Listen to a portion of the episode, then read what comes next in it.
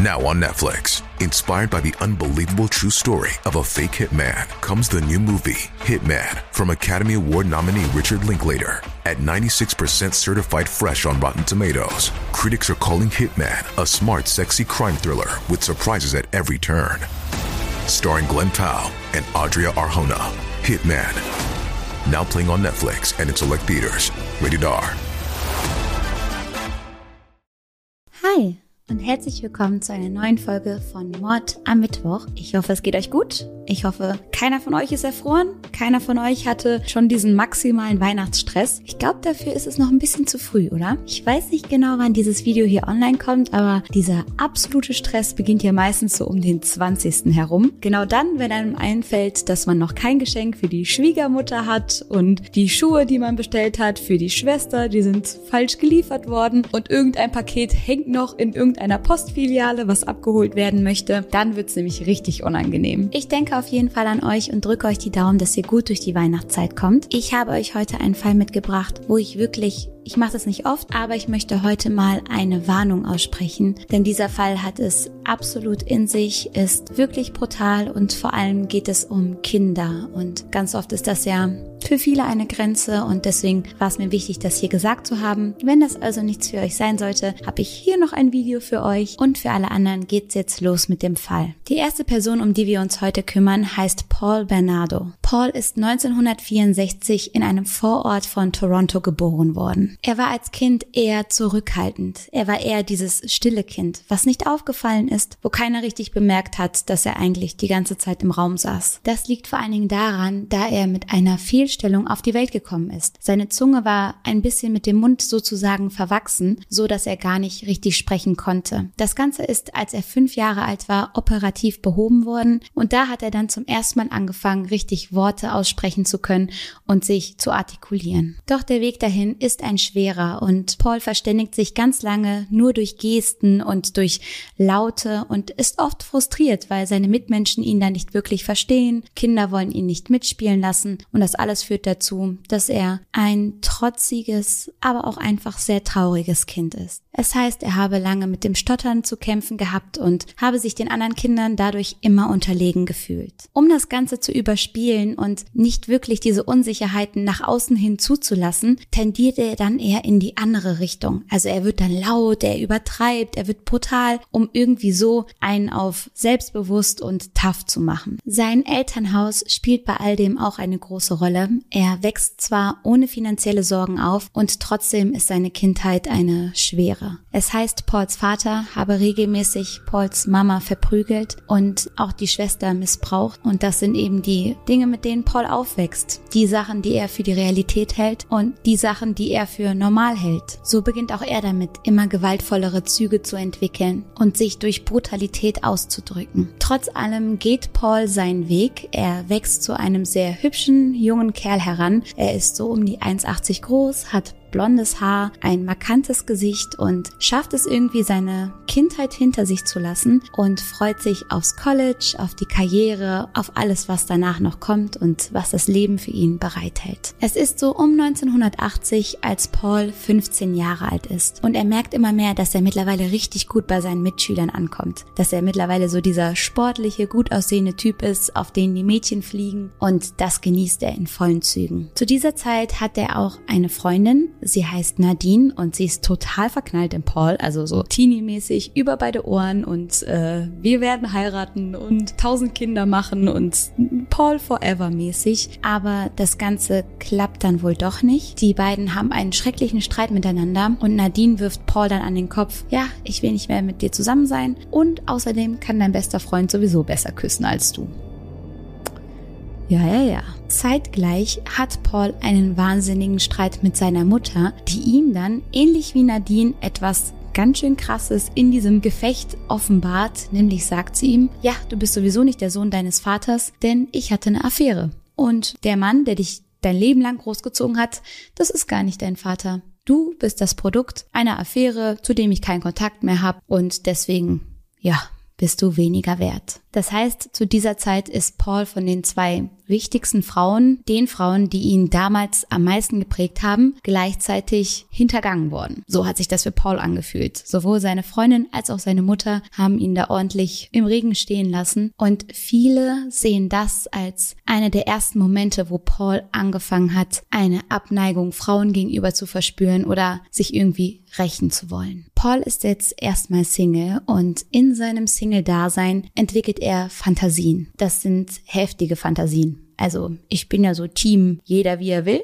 ne? Das geht mich auch alles nichts an, was ihr euch da so zusammenzimmert im Köpfchen. Aber Pauls Fantasien waren Next Level sage ich jetzt mal so. Also es geht dabei immer um sehr junge Mädchen, wenn nicht sogar Kinder und vor allen Dingen das Thema Entjungferung hat ihn irgendwie sehr angemacht. Ja, das will ich irgendwie echt nicht vertiefen. Auf jeden Fall will er diese Fantasien im echten Leben immer und immer wieder nachspielen, dem Ganzen nahe kommen und so zwingt der Mädchen regelmäßig zu brutalstem Sex. Und anschließend, nachdem das alles passiert ist, flüstert er ihnen oft ins Ohr, wenn du es jemandem sagst, dann töte ich dich, um so zu verhindern, dass sich das rumspricht, was er für ein schrecklicher Typ ist. Und die Mädels, die halten sich meistens auch daran, einfach aus Angst, wieder mit ihm zu tun haben zu müssen, dass sich das rumspricht oder dass er seine seine Worte wahrmacht. Zu dieser Zeit werden bereits zwei einstweilige Verfügungen gegen ihn eingereicht, aber der Rest der betroffenen Mädels schweigt, wie gesagt. Kurz darauf beginnt Paul dann damit, im Sales-Bereich zu arbeiten. Also es geht ja darum, dass man Kunden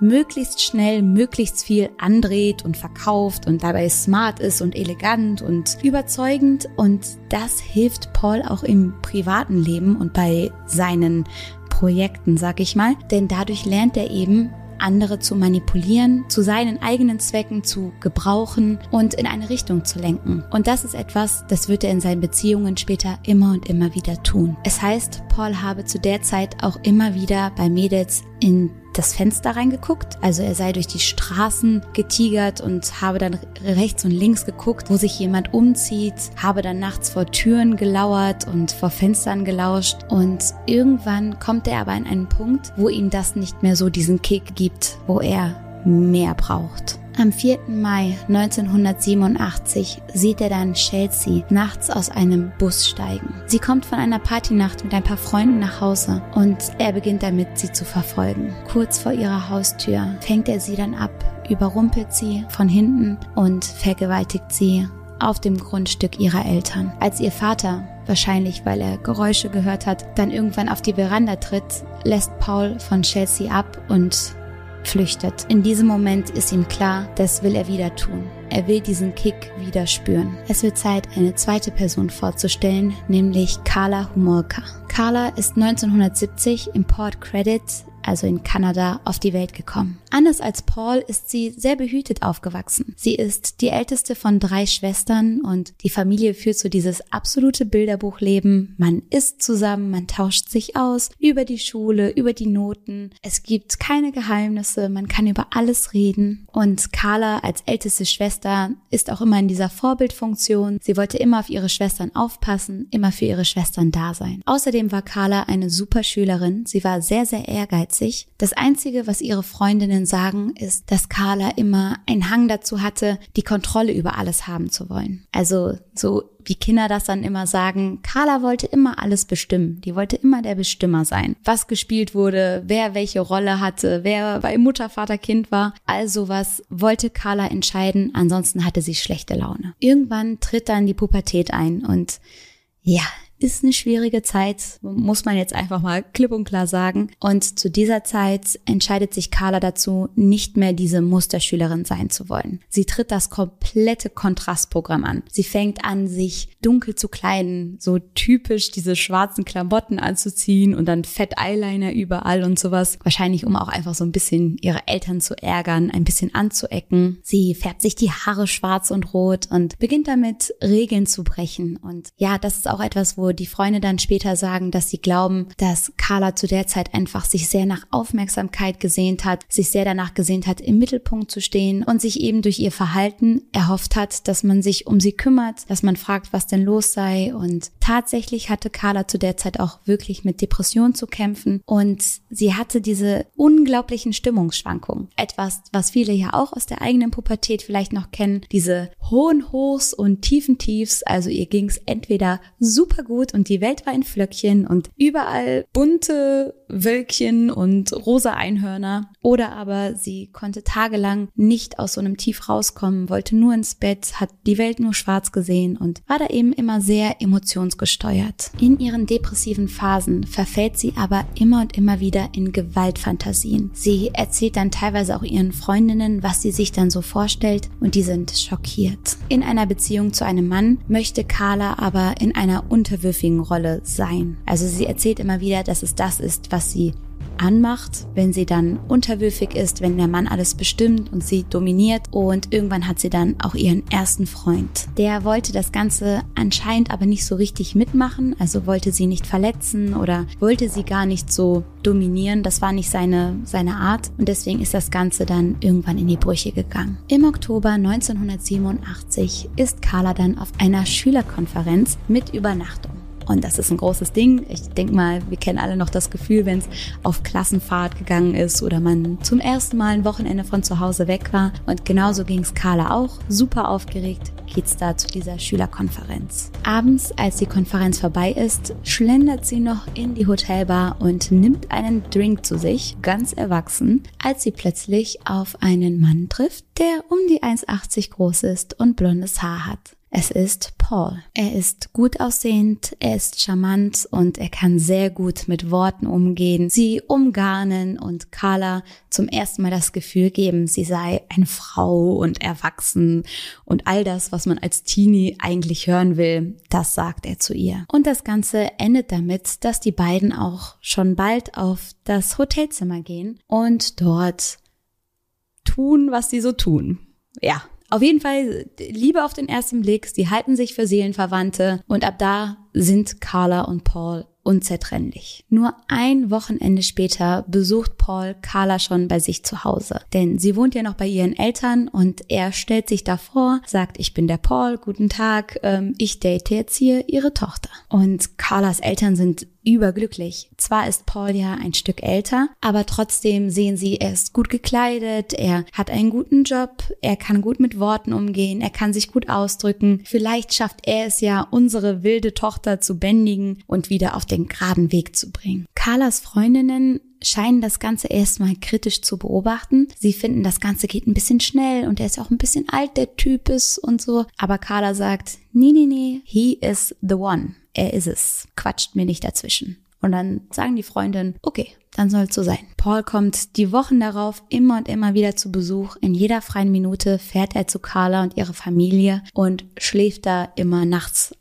auf der Couch. Also er schleicht sich abends dann zu Carla ins Zimmer. Aber die machen das anscheinend so geschickt, dass Carlas Eltern davon nichts mitbekommen und wirklich Paul für diesen anständigen Typen halten. So diesen Lieblingsschwiegersohn. Etwas, das sie nicht wissen, ist, dass Paul zu dieser Zeit schon damit anfängt, Carla zu manipulieren. Er macht immer diese kleinen Kommentare. Dinge, die auf den ersten Blick vielleicht gar nicht so wild klingen. Sachen wie, hm, bist du dir sicher mit deinen Haaren? Ich weiß nicht. Ich mag ja Haare ganz gerne, wenn sie frisiert sind. Ich mag glatte Haare lieber. Locken, das ist nicht so meins. Und was macht Carla? Rennt zum Friseur und lässt sich die Haare glätten. Oder aber auch, hm, diese Klamotten, die, die gefallen mir viel besser. Elegante Frauen tragen solche Klamotten. Was macht Carla? Wechselt ihren gesamten Kleiderschrank. Sie will ihn einfach glücklich machen. Sie will ihm gefallen. Sie hat das Gefühl, Paul ist der Mann ihrer Träume und wenn sie hier und da ein bisschen was an sich ändern muss, um ihm zu gefallen, dann will sie das tun. Und auch als Paul dann irgendwann sagt, sie solle doch mal anfangen, mehr Salat zu essen, weil sie auf jeden Fall abnehmen müsse, nimmt Carla das hin und beginnt damit,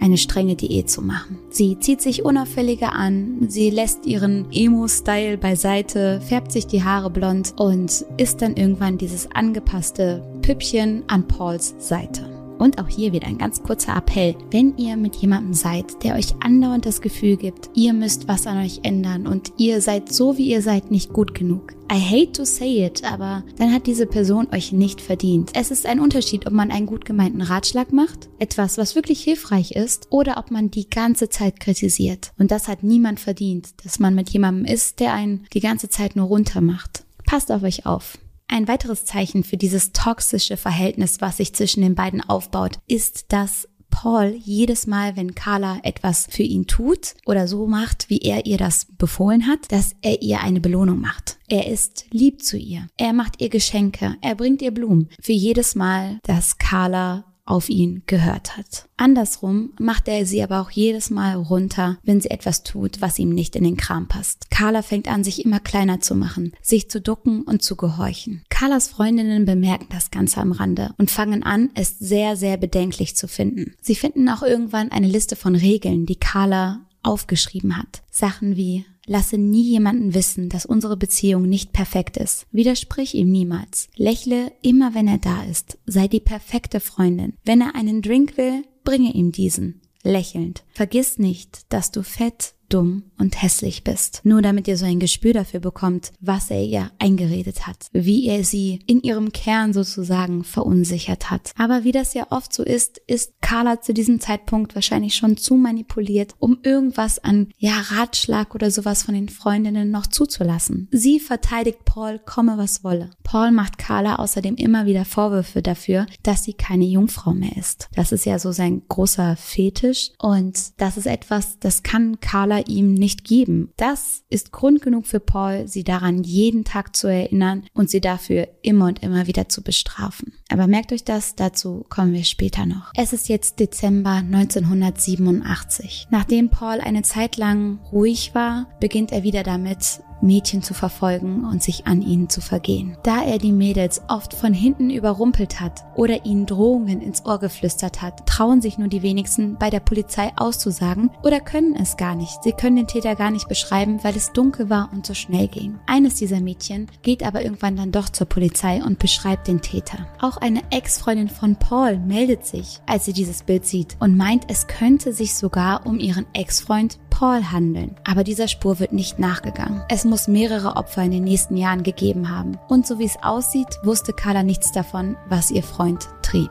Dabei redet ganz Kanada zu diesem Zeitpunkt schon von diesem gefährlichen Mann, der sich an jungen Mädchen vergreift. Und er wird überall der Scarborough Rapist genannt. Also das ist der Ort, in dem sie leben. Und weil dort die ganzen Fälle passieren, benennt man ihn danach. Und ihr müsst euch das vorstellen. Während alle Angst haben vor diesem schrecklichen Mann, der da sein Unwesen treibt, bekocht und verpflegt die Familie von Carla Paul, wie er da sitzt am Tisch und sie denken, sie haben den Jackpot mit diesem Typen gerissen. Und ich habe ja schon erwähnt, erwähnt, dass es für Paul ein Riesending war, dass Carla keine Jungfrau mehr war. Und etwas, das der Jungfräulichkeit von Carla am nächsten kam, war Tammy, Carlas jüngere Schwester. Zu dieser Zeit fängt Paul dann damit an, vor Carlas Augen und auch generell immer wieder mit Tammy zu flirten. Und Tammy ist ein kleines Mädchen und Paul ist dieser gut aussehende Freund ihrer Schwester, auf den sie bestimmt so ein bisschen gestanden hat oder ihn einfach bewundert hat, wie das so ist mit großen, gut aussehenden Typen, auf die man so hochgeschaut hat. Und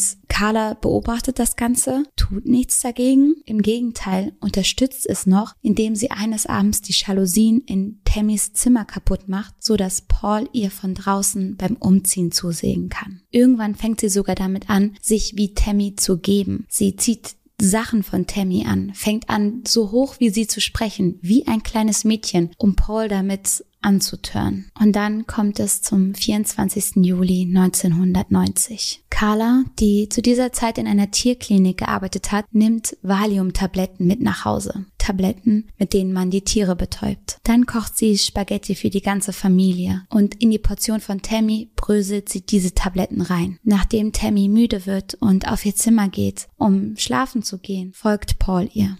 Und dann vergeht er sich an ihr. Und Carla hat das Ganze möglich gemacht. Als Tammy dabei ein bisschen aufwacht, haut Paul schnell ab und anscheinend kann Tammy sich glücklicherweise am nächsten Tag an nichts mehr erinnern. Aber Paul ist jetzt super sauer, dass sein Plan nicht geklappt hat. Er macht Carla dafür verantwortlich. Sie habe die falsche Dosierung gewählt, sie habe das alles versaut, ihm diese Chance genommen und man müsse das auf jeden Fall wiederholen und Carla willigt ein. Sie entschuldigt sich bei ihm und verspricht ihm, dass er zu Weihnachten Tammys Unschuld bekommen soll. Und dann ist es soweit. Es ist der 23. Dezember und der zweite Versuch, diese schreckliche Tat zu vollziehen, steht vor der Tür. Paul ist wieder mal mit Carlas Familie zu Abend. Es ist ein schönes Abendessen. Es ist gemütlich und die Familie will danach schlafen gehen. Die Eltern sagen, oh, so viel Essen, jetzt ab ins Bettchen mit uns. Carla und Paul sagen, wir gucken mit Tammy noch einen Film. Den wollen sie im Partykeller gucken und Paul sagt zu Tammy, ach, lass uns doch schon mal vorgehen. Währenddessen rührt Carla oben noch drei Eierliköre zusammen und in einen dieser Becher tut sie Betäubungsmittel mit rein. Es ist so viel Betäubungsmittel, um damit mehrere erwachsene Menschen zu töten. Dieses Glas reicht sie dann ihrer Schwester. Der Film ist gerade erst losgegangen, er läuft gerade erst seit ein paar Minuten, da ist Tammy schon bewusstlos. Und trotzdem packt Carla noch ein Tuch voll mit Betäubungsmittel gegen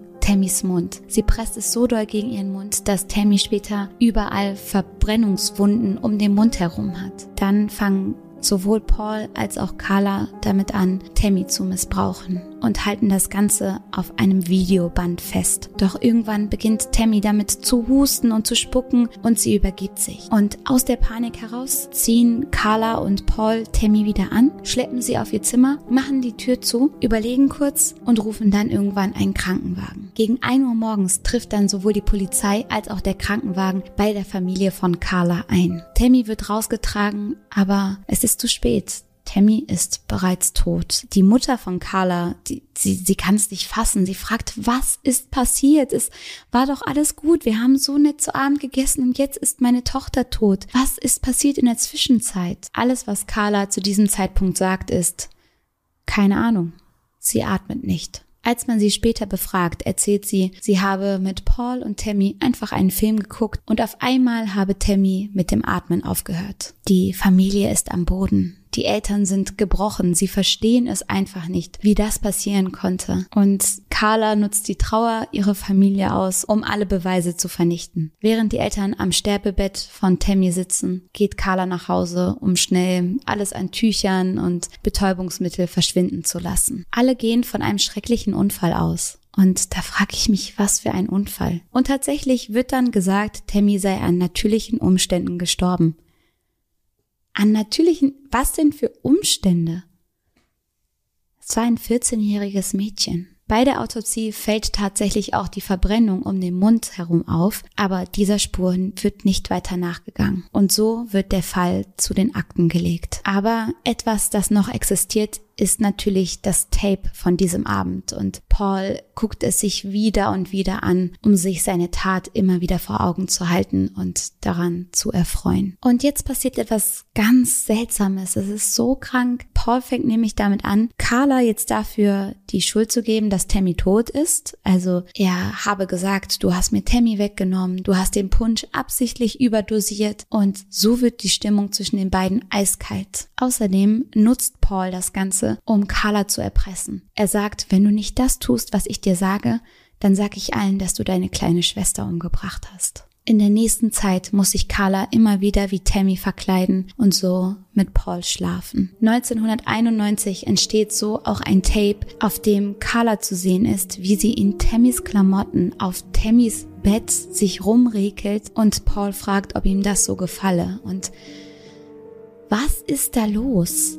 Was ich an der Stelle, ich habe mich gefragt, was ist mit ihr? Sie hat gerade mit daran teilgenommen, dass ihre Schwester stirbt. Sie ist dafür mitverantwortlich. Und es, ich habe so viele Fragen. Ist sie schon so manipuliert, dass sie das Ganze gar nicht mehr mitbekommt? Hat sie so eine große Angst vor Paul? Oder war es die Eifersucht, weil Paul in letzter Zeit sich immer wieder Tammy viel mehr gewidmet hat? Wieso hat sie das gemacht? Wieso hat sie das unterstützt? Wieso hat sie die Jalousien in Tammys Zimmer kaputt gemacht, damit Paul sie stalken kann? Weil ich weiß, das ist schlimm, Opfern von Manipulation Verantwortung zu geben, weil sie oft gar nicht wissen, wie ihnen geschieht und weil sie in so einer toxischen Beziehung sind, dass sie teilweise nicht wissen, wo oben und unten ist und sich auf keinen Fall daraus befreien können. Aber die Frau hat gerade ihre Schwester getötet und regelt sich jetzt in dem Bett ihrer toten Schwester und es fällt mir so schwer, Carla zu verteidigen. Denn etwas, was durch den ganzen Fall immer und immer wieder bestätigt wird und was in vielen Interviews und auch durch die Tapes belegt wurde, ist, dass Carla diese böse Seite an Paul nicht nur nicht stoppen konnte, sondern auch noch verstärkt hat.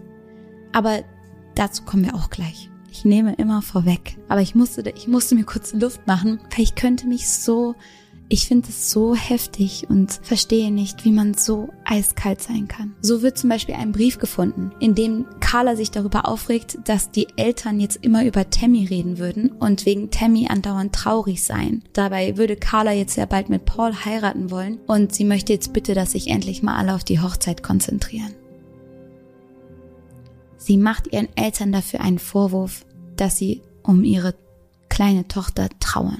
Wisst ihr, wie kalt kann man sein? Kurz nachdem das alles passiert ist, ziehen Paul und Carla dann zusammen. Sie ziehen in ein kleines Häuschen, was eigentlich ganz schnucklig ist, aber wie ihr euch wahrscheinlich vorstellen könnt, jetzt wo die beiden nur noch 24-7 aufeinander hocken, unbeobachtet, die Eltern sind weit weg, nimmt das alles natürlich nochmal ganz neu an Fahrt auf und wird noch viel toxischer denn je zuvor. Paul kann Carla jetzt viel besser kontrollieren. Er ist unbeobachtet, er kann sozusagen machen mit ihr, was er will. Sie erzählt, sie sei tagtäglich von ihm erniedrigt worden, habe auf dem Boden schlafen müssen und an vielen Tagen nichts zu essen bekommen. Immer und immer wieder habe er ihr gesagt, sie würde ihm nicht reichen. Und so ist es dann irgendwann Sommer 1991 und Paul ist auf der Suche nach einem neuen Opfer. Er bittet Carla darum, eine Freundin zu sich nach Hause einzuladen. Das Ganze ist am 7. Juni und diese Freundin kommt und man isst zusammen, man hat eine gute Zeit. Etwas, das die Freundin aber nicht weiß, ist, dass Carla ihr Betäubungsmittel in das Essen gemischt hat. In dieser Nacht vergeht sich Paul an ihr, während sie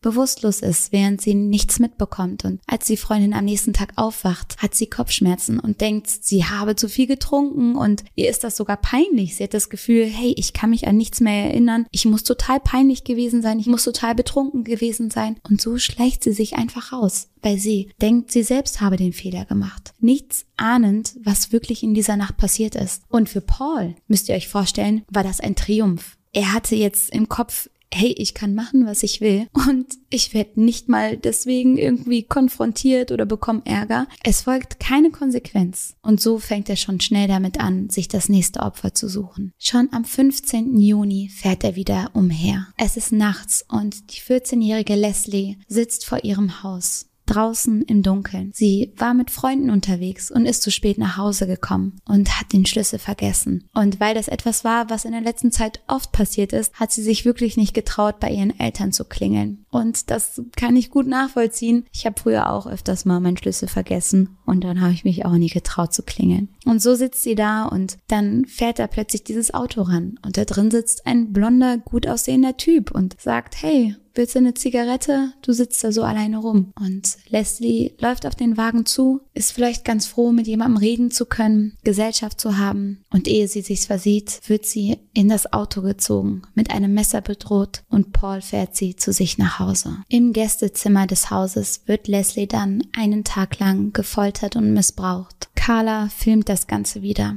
Es entstehen schreckliche Tapes. Und jedes Mal, wenn Leslie versucht, bei Carla Hilfe zu suchen und an sie als Frau zu appellieren und zu sagen, hey, du musst mir helfen, macht Carla gar nichts. Das Kind überlebt diese Folter nicht. Und die Aussagen, was genau passiert ist, sind unterschiedlich. Carla sagt aus, Paul habe sie umgebracht und Paul sagt, Carla sei es gewesen. Und ihr müsst euch das vorstellen. Während das tote Kind jetzt im Keller liegt, kommen die Eltern von Carla vorbei zum Essen und man sitzt zusammen im Wohnzimmer und man hat oberflächliche Gespräche und trinkt Wein zusammen und keine Ahnung, tischt da Nudeln auf, was auch immer, während die beiden die Nacht vorher noch diese schreckliche Tat begangen haben. Kurz darauf findet dann auch die Hochzeit der beiden statt und es ist total pompös. Das Kleid ist ziemlich schrecklich, wenn ihr mich fragt. Es hat so riesen Puffärmel, ist halt so voll, ja, 80s, 90s Style und Carla will diesen absoluten Prinzessinnen-Traum leben und ist dann auch wieder total sauer, weil die Eltern sich nicht nur freuen können, sondern auch sagen, wie schade, dass Tammy nicht dabei sein kann, sie fehlt uns. Und auch da macht Carla wieder ein totales Theater und sagt, es geht hier um mich, es geht hier nicht um Tammy und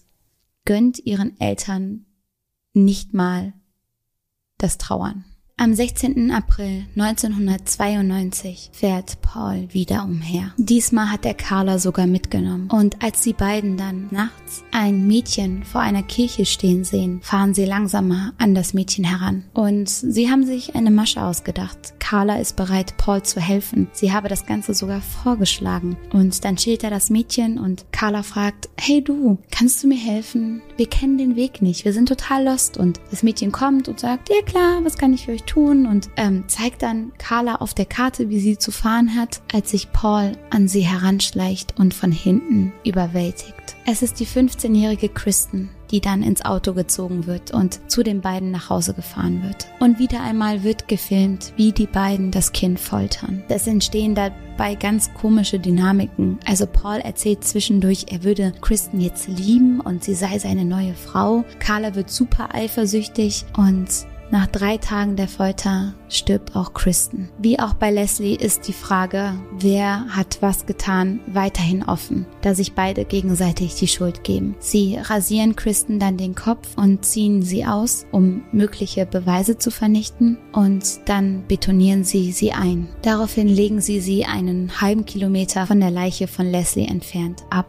Und das, was jetzt passiert, ist folgendes. Leslie wurde auch vermisst, aber sie war eine Art Problemkind. Der Polizei ist es leichter gefallen, diesen Fall abzutun und abzuwinken und zu sagen, ach ja, das ist doch typisch Leslie, dass sie jetzt hier wieder abgehauen ist. Bei Kristen war es aber anders. Kristen war zuverlässig. Sie ist oft in die Kirche gegangen. Dass sie plötzlich verschwunden ist, hat für Aufruhr gesorgt. Paul ist aber selbstsicher. Er ist der Meinung, er kann mit allem durchkommen. Er hat weder Angst vor der Polizei noch davor, jemals gefasst zu werden. Tatsächlich gab es eine Augenzeugin, die das Auto von Paul gesehen haben will. Aber Sie beschreibt das falsche Auto, wo ich mir denke, wenn du dir nicht ganz sicher bist, was ja okay ist, dann sag besser gar nichts, als was so falsch ist. Denn die Polizei sucht danach nach einem bestimmten Wagen. Ein Wagen, der aber nicht Pauls Auto ist. Und so haben sie erstmal mit jede Menge falsche Hinweisen und falschen Berichten und falschen Verdächtigen zu tun. Aber etwas, was zu dieser Zeit auch passiert, glücklicherweise, ist, dass sich eins von Pauls etlichen Opfern bei der Polizei meldet und bereit ist, ein Phantombild erstellen zu lassen. Und es kommen 16.000 Hinweise auf mögliche Verdächtige rein. Und drei dieser Hinweise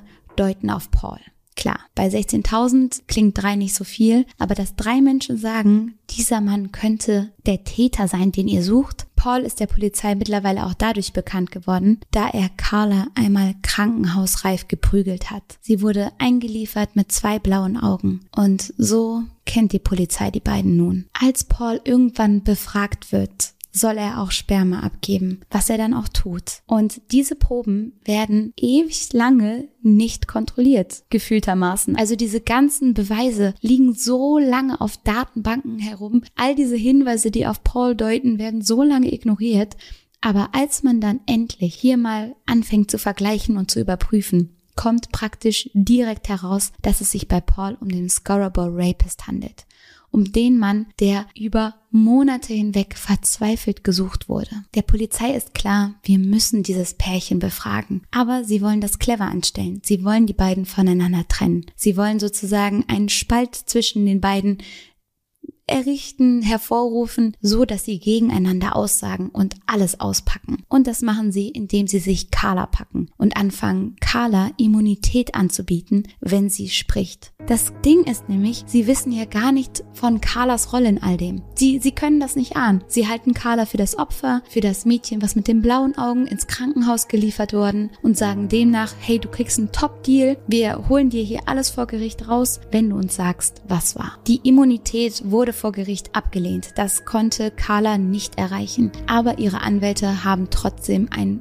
wahnsinnigen Deal für sie herausgehandelt, der später dann auch Deal of the Devil genannt wird, also der Vertrag des Teufels. Denn Carla bekommt eine zwölf Jahre lange Haft. Zwölf Jahre lang dafür, dass sie ihre Schwester auf dem Gewissen hat, möglicherweise noch zwei andere Mädchen getötet hat oder zumindestens an der Folter und der Ermordung beteiligt war. Aber Carla spricht. Die Polizei hat dadurch das erreicht, was sie wollte. Sie sagt alles Mögliche über Paul aus. Von allem, was sie weiß, ist sie bereit zu erzählen. In ihren Aussagen stellt sie Paul natürlich aber als den einzigen Antreiber dar. Sie sagt, sie sei manipuliert, sie sei ein Opfer und Paul sei derjenige, der sie zu all dem gezwungen hat. Und das Ding ist, als sie das aussagt, hat man die Tapes noch nicht gefunden. Als ihr Urteil gesprochen wird, das, dass sie nur zwölf Jahre bekommt für all diese schrecklichen Taten, kennt man die Tapes nicht.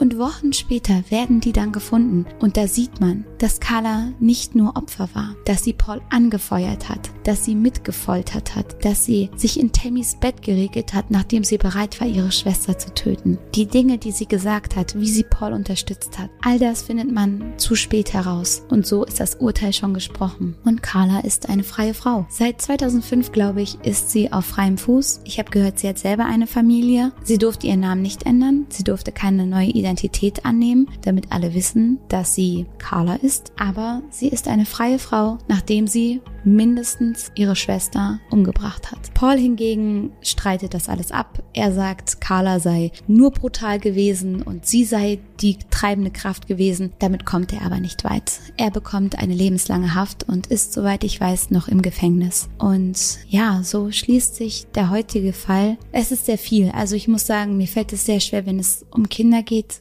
Klar sind diese Fälle alle brutal und alles schrecklich. Wenn man von einem Karma-System ausgeht, dann ist es so unfair, weil diese Kinder nicht mal die Chance hatten, Mist zu machen. Sie hatten nicht mal die Chance, schlechte Menschen zu werden und dann vom Karma bestraft zu werden. Nein, sie waren einfach unschuldige Kinder, die ihr Leben leben wollten und die in diese kranken Machenschaften der beiden mit reingezogen wurden. Und das ist das, was es ist, es ist so sinnlos und manchmal sage ich gerne, alles passiert aus einem Grund und das Schicksal hat schon einen Weg für uns bereitgelegt, aber sowas lässt mich dann daran zweifeln, weil diese Kinder niemandem was getan haben und es keinen Grund dafür gibt, dass sie sterben mussten ja, so ein paar schwere Gedanken. Es tut mir total leid, dass auch das Schlussplädoyer, was ja eigentlich immer noch mal ein bisschen motivierend sein soll, heute so deprimierend ausfällt. Aber dafür ist dieser Fall einfach zu schrecklich, um jetzt noch mal die Kurve nach oben zu kriegen. Aber ich wünsche euch trotzdem einen wunderschönen Abend. Fühlt euch trotzdem gedrückt.